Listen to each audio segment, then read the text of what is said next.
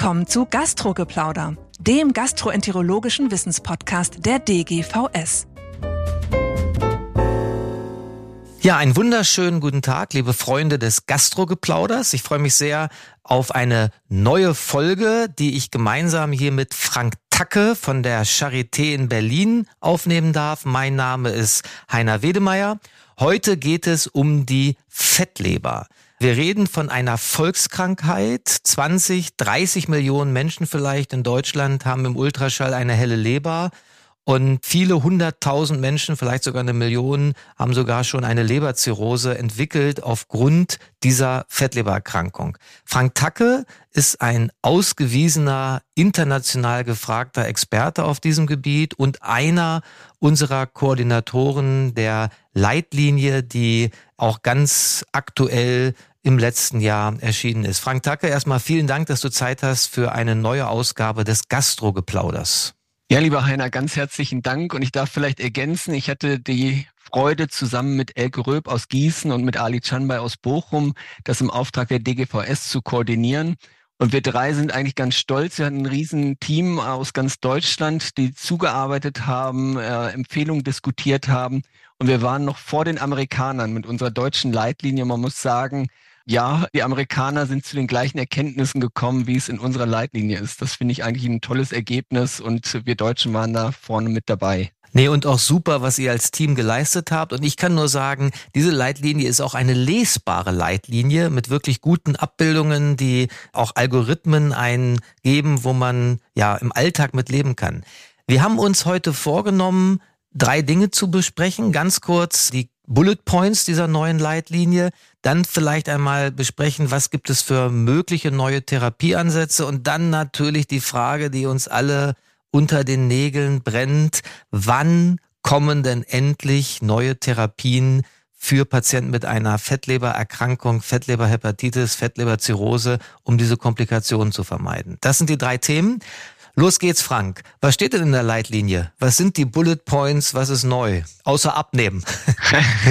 Eine Sache, die uns geleitet hat in der Zusammenstellung der Leitlinie ist, dass, du hast es schon angesprochen, die äh, schiere Zahl an Betroffenen erfordert, dass man eine Art von Risikostratifizierung vornimmt, die auch nicht unbedingt durch die Spezialistin, den Spezialisten vorgenommen wird, sondern dass wir im primärärztlichen Bereich, sprich die Hausärztin, der Hausarzt, der internistisch tätige Kollege, die Diabetologin, dass die einfache Tools an die Hand bekommen, um Risikobetroffene herauszufiltern aus der großen Zahl von Menschen, die eben die helle Leber in der mhm. Ultraschalluntersuchung haben oder die erhöhte Gamma-GT. Und da gibt's neue Strategien, wie man das machen kann. Das sind einfache Bluttests, zum Beispiel der sogenannte FIP4-Score. Der wird errechnet aus Routineparametern, nämlich den Transaminasen, Alter und Thrombozyten und kann zumindest Risikosituationen identifizieren. Und die eine Bullet-Empfehlung der Leitlinie ist, dass primärärztlich tätige Kolleginnen und Kollegen ihre Risikobetroffenen, sprich Menschen mit Übergewicht, Typ-2-Diabetes, metabolischem Syndrom, Herz-Kreislauf-Erkrankungen, auf das Vorliegen einer fortgeschrittenen Fettlebererkrankung testen sollen mit dem FIP4-Score. Frank, kannst du noch mal sagen, sollte der FIP4-Score in jeder Diagnose eines Arztbriefs stehen? Für Patienten, die Risikofaktoren haben? Ja, genau. Also wenn ein Screening der Allgemeinbevölkerung ist nicht sinnvoll. Dafür ist die Zahl der Betroffenen mit fortgeschrittener Lebererkrankung, Fibrose nennen wir das, die Vernarbung des Lebergewebes oder gar Leberzirrhose, dann doch nicht häufig genug. Aber in den Risikopopulationen wie zum Beispiel Typ 2 Diabetes oder Übergewicht oder metabolisches Syndrom, da sollte ein Screening erfolgen und das Screening sollte mit einfachen Routineparametern erfolgen, nicht mit sehr aufwendigen Tests, auch nicht mit einer Leberbiopsie. Und nochmal, dass die Leute vielleicht sich auch an Zahlen gewöhnen. Das sind ja zwei Dinge. Das eine ist, ich will ausschließen, dass ein Risiko bestehen könnte und auf der anderen Seite, ich will mit einer hohen Wahrscheinlichkeit vielleicht eine Risikopopulation identifizieren. Also diese zwei Cut-offs im FIP-4-Score, was sind denn die Zahlen? Ja, also das, was sich herauskristallisiert hat, und da sind uns die Amerikaner auch gefolgt, äh, auf Basis der vorhandenen Daten, die wir haben, bei einem FIP4-Score kleiner als 1,3 ist das Risiko, dass eine fortgeschrittene Lebererkrankung vorliegt, die eine spezifische Intervention erfordert, extrem gering. Also damit kann man fortgeschrittene Stadien gut ausschließen.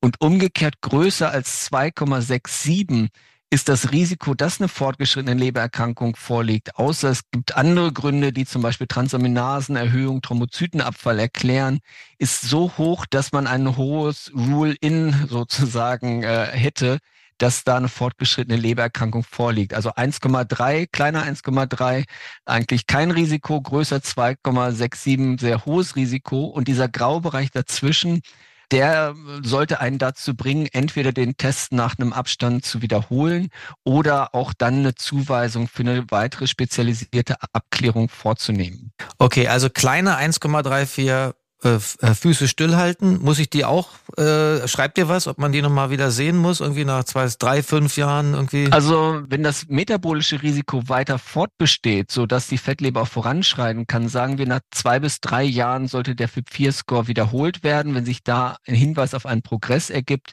dann wäre damit so zu verfahren, als hätte man den gerade erstmals ausprobiert und neu diagnostiziert. Okay, und dann dieser Graubereich, also sagen wir 1,3 irgendwie bis 2,67, die schicke ich zum Fibroscan oder was mache ich mit denen? Ja, also dieser Fibroscan ist, das ist ja die oder vornehm transiente Elastographie genannt, bedeutet ja, dass wir die Steifigkeit der Leber messen, also mit einem ultraschallbasierten Verfahren feststellen, ob die Leber stark verhärtet ist oder eigentlich ein weiches, gesundes Organ ist. Und in der Tat empfiehlt es sich in diesem Graubereich, aber spätestens bei einem sehr hohen FIB-4-Score, diesen Fibroscan einmal einzusetzen, weil der einem doch eine sehr hohe diagnostische Genauigkeit gibt, ob eine relevante Leberfibrose vorliegt oder nicht. Hm. Und zusammengenommen ist dann der Bluttest zusammen mit der transienten Elastographie ein sehr guter Wegweiser für das Vorliegen einer Leberfibrose. Und das ist diagnostisch wegweisend, aber auch prognostisch entscheidend, weil damit sind Risiken assoziiert, wie zum Beispiel Leberzirrhose, Varizenblutung, Aszites oder Leberzellkarzinom. Hm. Die zweite Frage, die ich ganz viel gestellt bekomme, wann muss ich denn jetzt noch in die Leber stechen? Was schreibt dann da? Ja, es ist so, die Leberbiopsie hat an Bedeutung etwas abgenommen, weil wir andere diagnostische Tools zur Verfügung haben, die eben auch für eine größere Zahl von Betroffenen gut einsetzbar sind, wie zum Beispiel die Fibroscan-Untersuchung oder die transiente Elastographie. Wenn Fragezeichen bezüglich der Differentialdiagnose vorliegen, beispielsweise eine Autoimmunhepatitis mit im Raum steht, dann ist die Leberbiopsie immer noch unentbehrlich und auch wenn man ein genaues Staging und Grading, Staging würde bedeuten, wie hoch ist die Fibrose ausgeprägt, Grading ist, wie stark ist die entzündliche Aktivität. Wenn man das bestimmen muss, zum Beispiel im Rahmen klinischer Studien, bleibt die Leberbiopsie immer noch das Mittel der Wahl. Hm. Das heißt für Studie auf jeden Fall, aber im Alltag hauptsächlich was anderes auszuschließen, richtig? Das ist die, die größte Bedeutung wahrscheinlich, ne? Das ist eine sehr große Bedeutung, weil die NASH so häufig ist oder die nicht-alkoholischen Fettlebererkrankungen so häufig sind, dass natürlich auch eine Autoimmunhepatitis gleichzeitig vorliegen kann oder mhm. eine Speicherkrankheit vorliegen kann, die man natürlich ganz klar durch die Leberbiopsie diagnostizieren müsste. Mhm. Was ist denn dir noch wichtig an neun Punkten aus der Leitlinie, die für den Alltag, für die Assistenzärzte auf Station, für die niedergelassenen Kollegen wichtig sind? Also was sich, glaube ich, sehr stark geändert hat, ist, dass das Kapitel Therapie ganz stark ausgeweitet wurde. Und das betrifft zum einen nicht pharmakologische Interventionen. Da äh, steht natürlich die Lebensstilmodifikation an erster Stelle, beispielsweise der Gewichtsverlust, aber natürlich auch die Bedeutung zum Beispiel der bariatrischen Chirurgie oder der metabolisch orientierten Endoskopie. Auch da gibt es ja bariatrische Verfahren, die eingesetzt werden. Und der zweite Punkt ist, dass in der Therapie der Begleiterkrankungen Medikamente eingesetzt werden können heutzutage, die auch die Fettlebererkrankung günstig beeinflussen. Und das hat sich vor allen Dingen dadurch gewandelt, dass in der Diabetologie und in der Adipositas-Therapie neue Substanzen auf dem Markt sind, für die es auch zumindest positive Signale in Bezug auf die Leber gibt, sodass man sagen muss, wir haben nicht mehr so einen therapeutischen Nihilismus, na, man kann eh nichts machen, sondern man muss ganz klar sagen, es gibt sehr gute Daten für eine Lebensstilmodifikation, für zum Beispiel Gewichtsreduktion, bestimmte Ernährungsgewohnheiten, aber auch für die Behandlung von Begleiterkrankungen, dass sich das günstig auf die Fettlebererkrankung auswirken kann. Glaube ich, wichtiger Punkt, was die Therapie, gerade was diabetische Therapien angeht, da können wir nachher nochmal, glaube ich, eingehen, wenn wir für die neuen Therapien sprechen, auch welche Studien es gab. Vielleicht noch zur Leitlinie ein letztes Wort, Chirurgie. Auch das werden wir ja viel gefragt. Sagt ihr genau, ab wann man operieren soll? Gibt es da genauere Hinweise? OP für alle, weil es am Ende am effektivsten ist. Wie äußert ihr euch da? Vielleicht mal so zur Größen Einordnung. Wir wissen aus so Lebensstilinterventionsstudien, dass man eigentlich mindestens fünf Prozent vom Körpergewicht verlieren muss, wenn man übergewichtig ist, um die Histologie der nicht-alkoholischen Fettlebererkrankung gut zu verbessern, sprich also Entzündung zu reduzieren. Aber dass man eigentlich zehn Prozent Körpergewichtsverlust benötigt, um die Fibrose wirklich relevant mhm. zu verbessern. Und wenn man sich überlegt, wie kann man das erreichen, dann ist das natürlich zehn Prozent Gewichtsverlust durch diätetische Maßnahmen schwierig.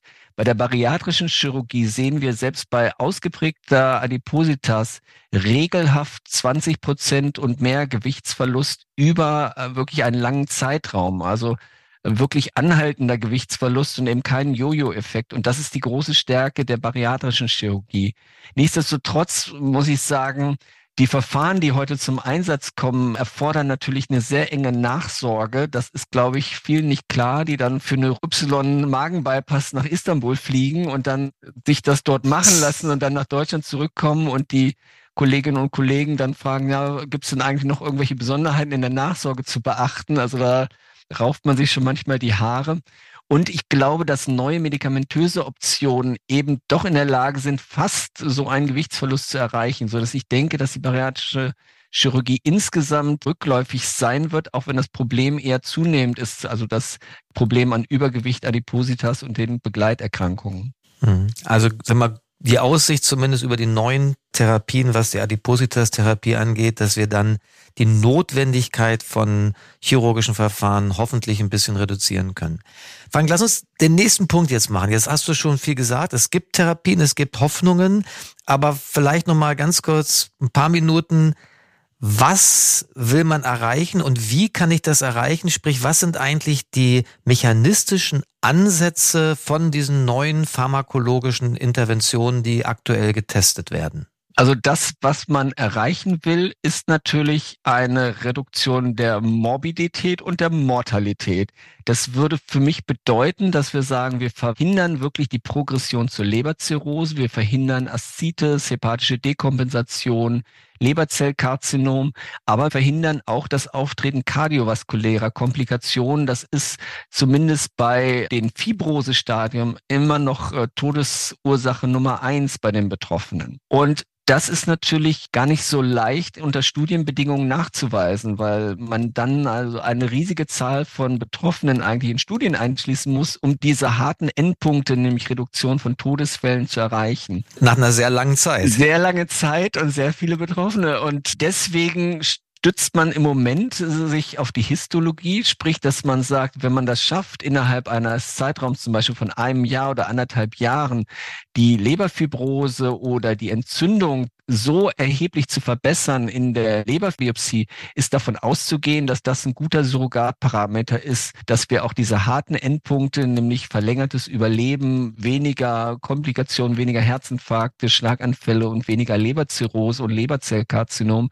dass wir das erreichen können. Also der Fokus der Studien ist im Moment sehr stark auf die Leberhistologie, weil man denkt, das ist doch der härteste Surrogatparameter, den man sich vorstellen kann oder den man zurzeit zur hm. Verfügung hat. So, und wie erreiche ich das jetzt? Mit was für Mechanismen? Ja, ich glaube, da gibt's so zwei ganz plausible Konzepte. Das eine ist, dass man sagt, man will eigentlich diese Fettablagerung in der Leber und den Stress, den das für die Leber bedeutet, reduzieren. Und da setzen ganz viele Substanzen an, die beispielsweise eher an äh, Gewichtsreduktion arbeiten, die zum Beispiel Hormone aus dem Darmtrakt imitieren oder Transkriptionsfaktoren in der Leber regulieren, die versuchen alle diesen Lebermetabolismus zu äh, verbessern. Sprich, die Leber hat ja die Eigenschaft, wenn Kohlenhydrate, sprich Zucker ankommen, dass man daraus sofort dann in den Mitochondrien Fett aufbauen kann um das speicherfähig zu machen. Und gerade durch die oxidierten Fettsäuren äh, bedeutet das einen großen Zellstress. Und diese Gruppen von Medikamenten versuchen eigentlich den Metabolismus der Leber zu verbessern. Eine zweite Klasse oder ja mehrere Klassen von Medikamenten versuchen daran anzusetzen, dass man sagt, naja, was die Leber krank macht, ist ja eigentlich erst, wenn die verfettete Leber dann zu einer Entzündung führt und zu einer Leberfibrose. Also kann man das irgendwie entkoppeln, dass man sagt, naja, die Leute essen dann vielleicht noch Zucker und das wird dann auch gespeichert und vielleicht auch gepuffert als Fett, aber es führt nicht zu einer Entzündung und nicht zu der Leberfibrose. Und das wären Substanzen, die versuchen vor allen Dingen die Aktivierung der hepatischen Sternzellen zu blockieren. Das sind so die großen Kollagen oder Matrix produzierenden Zellen in der Leber oder beispielsweise die Makrophagen zu blockieren, die sehr starke Entzündungssignale aussenden. Und ich glaube, in diesem Spektrum gibt es über 100 Studien, die zurzeit laufen mit Einzelsubstanzen, die irgendwie versuchen, entweder Metabolismus oder Inflammation oder Fibrose günstig zu beeinflussen. Hm. Also es ist ja ein großes Feld und die letzten Jahre, wer das jetzt ein bisschen mehr verfolgt hat, waren ja viele Studien, viele Phase 2 Studien, auch viele negative Studien, die wir ja gesehen haben, obwohl es eigentlich ja auf den ersten Blick ganz clevere Ansätze waren. Aber Jetzt gibt's ja auch positive Studien. Und das vielleicht jetzt zum letzten die Hoffnung, Frank. Also erstens, wenn du nochmal sagst, welche Substanzen sind positiv, wie ist die Evidenzlage und dann, wann kommen sie? Ja, also wie du schon sagst, wir haben wirklich harte Zeiten hinter uns, weil unter ganz plausiblen Ansätzen mit wirklich hervorragenden präklinischen Daten, also was im Tiermodell hervorragend funktioniert hat, sich dann doch in Studien nicht als so überzeugend erwiesen hat. Vielleicht ist auch die Hürde, die Leberhistologie zu verbessern, sehr hoch. Nichtsdestotrotz haben wir jetzt erstmals in Phase drei, das wäre ja die Zulassungsstudie oder die, die Phase, die zur Zulassung einer Substanz führt, zwei positive Substanzen oder zwei positive Studienergebnisse. Die eine ist für eine Substanz, die wir in der Gastroenterologie schon kennen und einsetzen, nämlich die Obithicholsäure. Die hat ja eine Zulassung für die primärbiliäre Cholangitis in der Zweitlinientherapie. Und diese Substanz, die so, ähm, ja, im Prinzip so eine Art synthetische Gallensäure darstellt, die hat in höherer Dosierung, als wir die für die primärbiliäre Cholangitis einsetzen, günstige Effekte auf die Leberfibrose gezeigt. Die Daten sind eingereicht bei der amerikanischen Zulassungsbehörde, werden auch in der europäischen Zulassungsbehörde bald eingereicht werden, sodass das möglicherweise eine Substanz ist, die vor der Zulassung steht. Was hat die erreicht an Ergebnissen? Also jetzt mal quantitativ. Sind wir mehr im Bereich von Hepatitis C oder mehr im Bereich von den frühen CED-Studien? Ja. Ähm, ja, der Vergleich zu CED ist, glaube ich, gar nicht so untreffend. Bei den CED-Studien finde ich es als Hepatologe immer ganz auffällig, dass auch die Placebo-Ansprechrate ja nicht null ist. Das hm. gleiche sehen wir bei der Fettlebererkrankung auch, weil natürlich unter Studienbedingungen auch der Lebensstil immer ähm, sehr stark überwacht wird, auch das Gewicht, so dass wir da durch eine reine Lebensstil Intervention und in der Placebo-Gruppe, zum Beispiel für die Obithicholsäure, sowas um die 10, 12 Prozent Fibroseverbesserung nach anderthalb Jahren sind. Also ein relativ harter Endpunkt. Und mit der Substanz sind wir da bei ungefähr 25 Prozent, vielleicht ein bisschen mehr. Also das Delta zwischen beiden ist jetzt nicht riesig. Es sind nicht die Erfolgsraten, die wir von der Hepatitis C kennen aber natürlich schon mal ein statistisch signifikantes Ergebnis auf einen Endpunkt, von dem wir glauben, dass der wirklich für die Patienten relevant ist. Mhm. Leider ist die Substanz nicht ohne Nebenwirkungen. Auch das wissen alle, die uns zuhören und mit Obithicholsäure schon gearbeitet haben. Die erhöht die LDL-Cholesterinspiegel, sodass oftmals Statine mit eingesetzt werden, um dem zu begegnen. Und äh, die Obethicholsäure kann Juckreiz verursachen. Das ist auch eine bekannte Nebenwirkung, die von den Fettleberpatientinnen und Patienten ganz gut toleriert wird, aber über die man, glaube ich, dann auch Bescheid wissen muss. War das in der Studie häufig? mit dem Juckreiz? Gegenüber PBC war das, PBC, die jucken ja eher. Ja, Kann man sich genau. vorstellen, dass es da vielleicht mehr war als bei den Fettpatienten?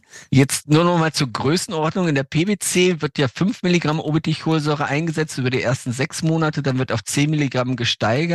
Bei der Fettlebererkrankung wurden von Anfang an 25 Milligramm eingesetzt, also im Prinzip das Fünffache. Juckreiz wurde zwar berichtet, natürlich wurde auch besonders danach geguckt, allerdings hat das meines Wissens fast nie zu Therapieabbrüchen geführt. Das heißt, es war irgendwie erträglich und ist dann mit der Zeit auch nicht schlimmer geworden, sondern eher besser geworden. Mhm. So, und was war die zweite positive Phase 3 Studie? Die zweite positive Phase 3 Studie ist über eine Substanz, die heißt Resmetirom.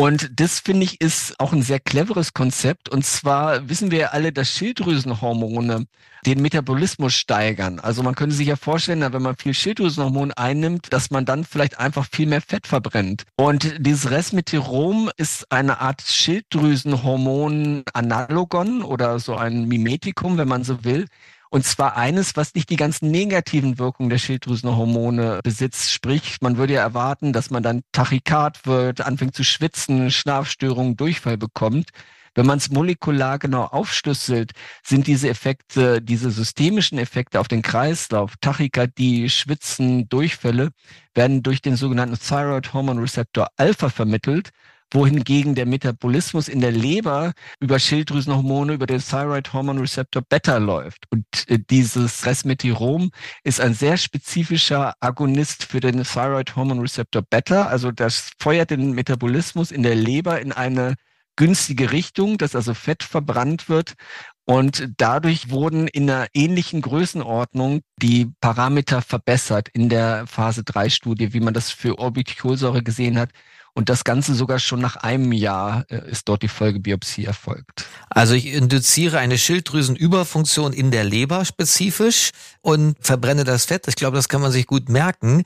Nochmal ganz kurz, diese Daten äh, sind bisher ja nur in einer Presseerklärung aufgetaucht. Wann können wir die sehen? Ja, also eine Phase 3 Studie ist schon veröffentlicht, die noch mhm. keine Histologie gezeigt hat, sondern die Biomarker gezeigt hat. Und da muss man sagen, ist alles das erreicht worden, was man sich wünscht. Sprich, die Blutfette wurden besser, die Patientinnen und Patienten hatten eine, eine bessere Blutzuckerkontrolle und hatten in der nicht-invasiven Fibrosediagnostik, zum Beispiel über den Fibroscan oder die transiente Elastographie, einen Rückgang der Fibrose und auch einen Rückgang der Transaminasen.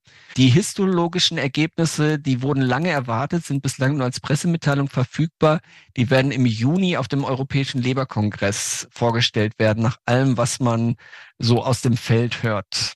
Also ist ja spannend, dann würde ich jetzt an die Gastrogeplauder-Leute sagen, schon mal jetzt stay tuned. Ich glaube, Frank, wir verabreden uns nach der ISEL für ein Follow-up und dann können wir das nochmal im Detail diskutieren. Auf jeden Fall Hoffnung. So, jetzt nochmal, du hast gesagt, die Obetikolsäure-Daten sind in zumindest FDA eingereicht. EMA kommt bald. Hier gibt's wahrscheinlich auch bald eine Einreichung. Genau, also die Unterlagen sind oder werden wohl in den USA schnell eingereicht. Ja. Es handelt sich um eine relativ kleine Firma, die diese Substanz dann entwickelt hat und zur mhm. Marktreife gebracht hat.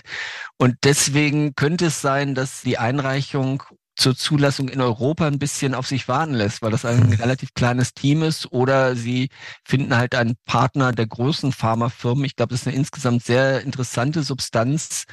Ich könnte mir auch vorstellen, dass es aufgrund eines günstigen Nebenwirkungsprofils und günstiger, sagen wir, kardiovaskulärer, metabolischer Parameter, die auch günstig beeinflusst werden, auch eine hohe Akzeptanz finden könnte, wenn die Substanz mhm. auf den Markt kommt. Also von daher müssen wir so ein bisschen abwarten. Könnte sein, dass Europa da etwas benachteiligt ist und das erst dann im zweiten Schritt eingereicht wird. Aber es gibt zumindest Hoffnung, dass wir vielleicht in der zweiten Hälfte 24 was verschreiben können? Ja, das ist durchaus berechtigt. Also ich würde schon denken, dass wir da zumindest eine der beiden, vielleicht sogar beide Substanzen in der Indikation NASH, also nicht alkoholische Steatohepatitis, mit Leberfibrose zur mhm. Verfügung haben werden. Das wäre meine Erwartung. Du noch Hoffnung? Vielleicht ganz kurz zum Schluss nochmal das aufgreifen, was wir vorhin hatten. In der Leitlinie sagt mir ja, dass man niedrigschwellig die Komorbiditäten behandeln sollte, wo man sich vielleicht indirekt einen positiven Effekt auf die Fettleber mit erwünscht.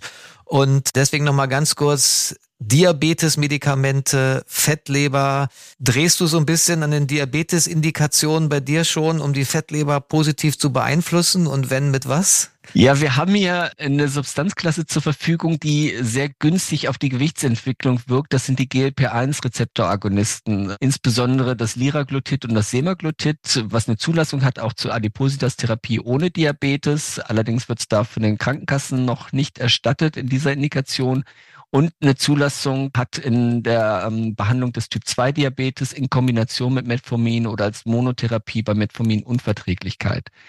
Und das wäre eine Substanzklasse, für die es zumindest auch Daten gibt, dass damit die inflammatorische Aktivität und die Verfettung in der Leber abnimmt. Die Daten für die Leberfibrose liegen noch nicht vor, allerdings laufen da auch noch die Studien in dieser Indikation. Mhm. Die zweite Substanzklasse, die sicherlich auch sehr interessant ist in der Behandlung eines Typ-2-Diabetes mit begleitender Fettlebererkrankung, sind die SGLT2-Hämmer, weil natürlich die auch einen günstigen Gewichtseffekt haben und ja zumindest Hinweise darauf bestehen, dass auch die Leberverfettung abnimmt unter SGLT2-Hämmern. Also zwei Substanzklassen, wo man, wenn man den Diabetes ohnehin behandelt, vielleicht anpassen sollte, das niederschwellig einsetzen sollte, wenn es Hinweise auf eine Fettlebererkrankung gibt. Genau, und ich glaube, insgesamt für das Metformin gibt's ja ganz gute Daten, dass damit das Leberkrebsrisiko sinkt. Das heißt also auch bei kompensierter Leberzirrhose, solange die Nierenfunktion erhalten ist und keine Dekompensation vorliegt, würde man das Metformin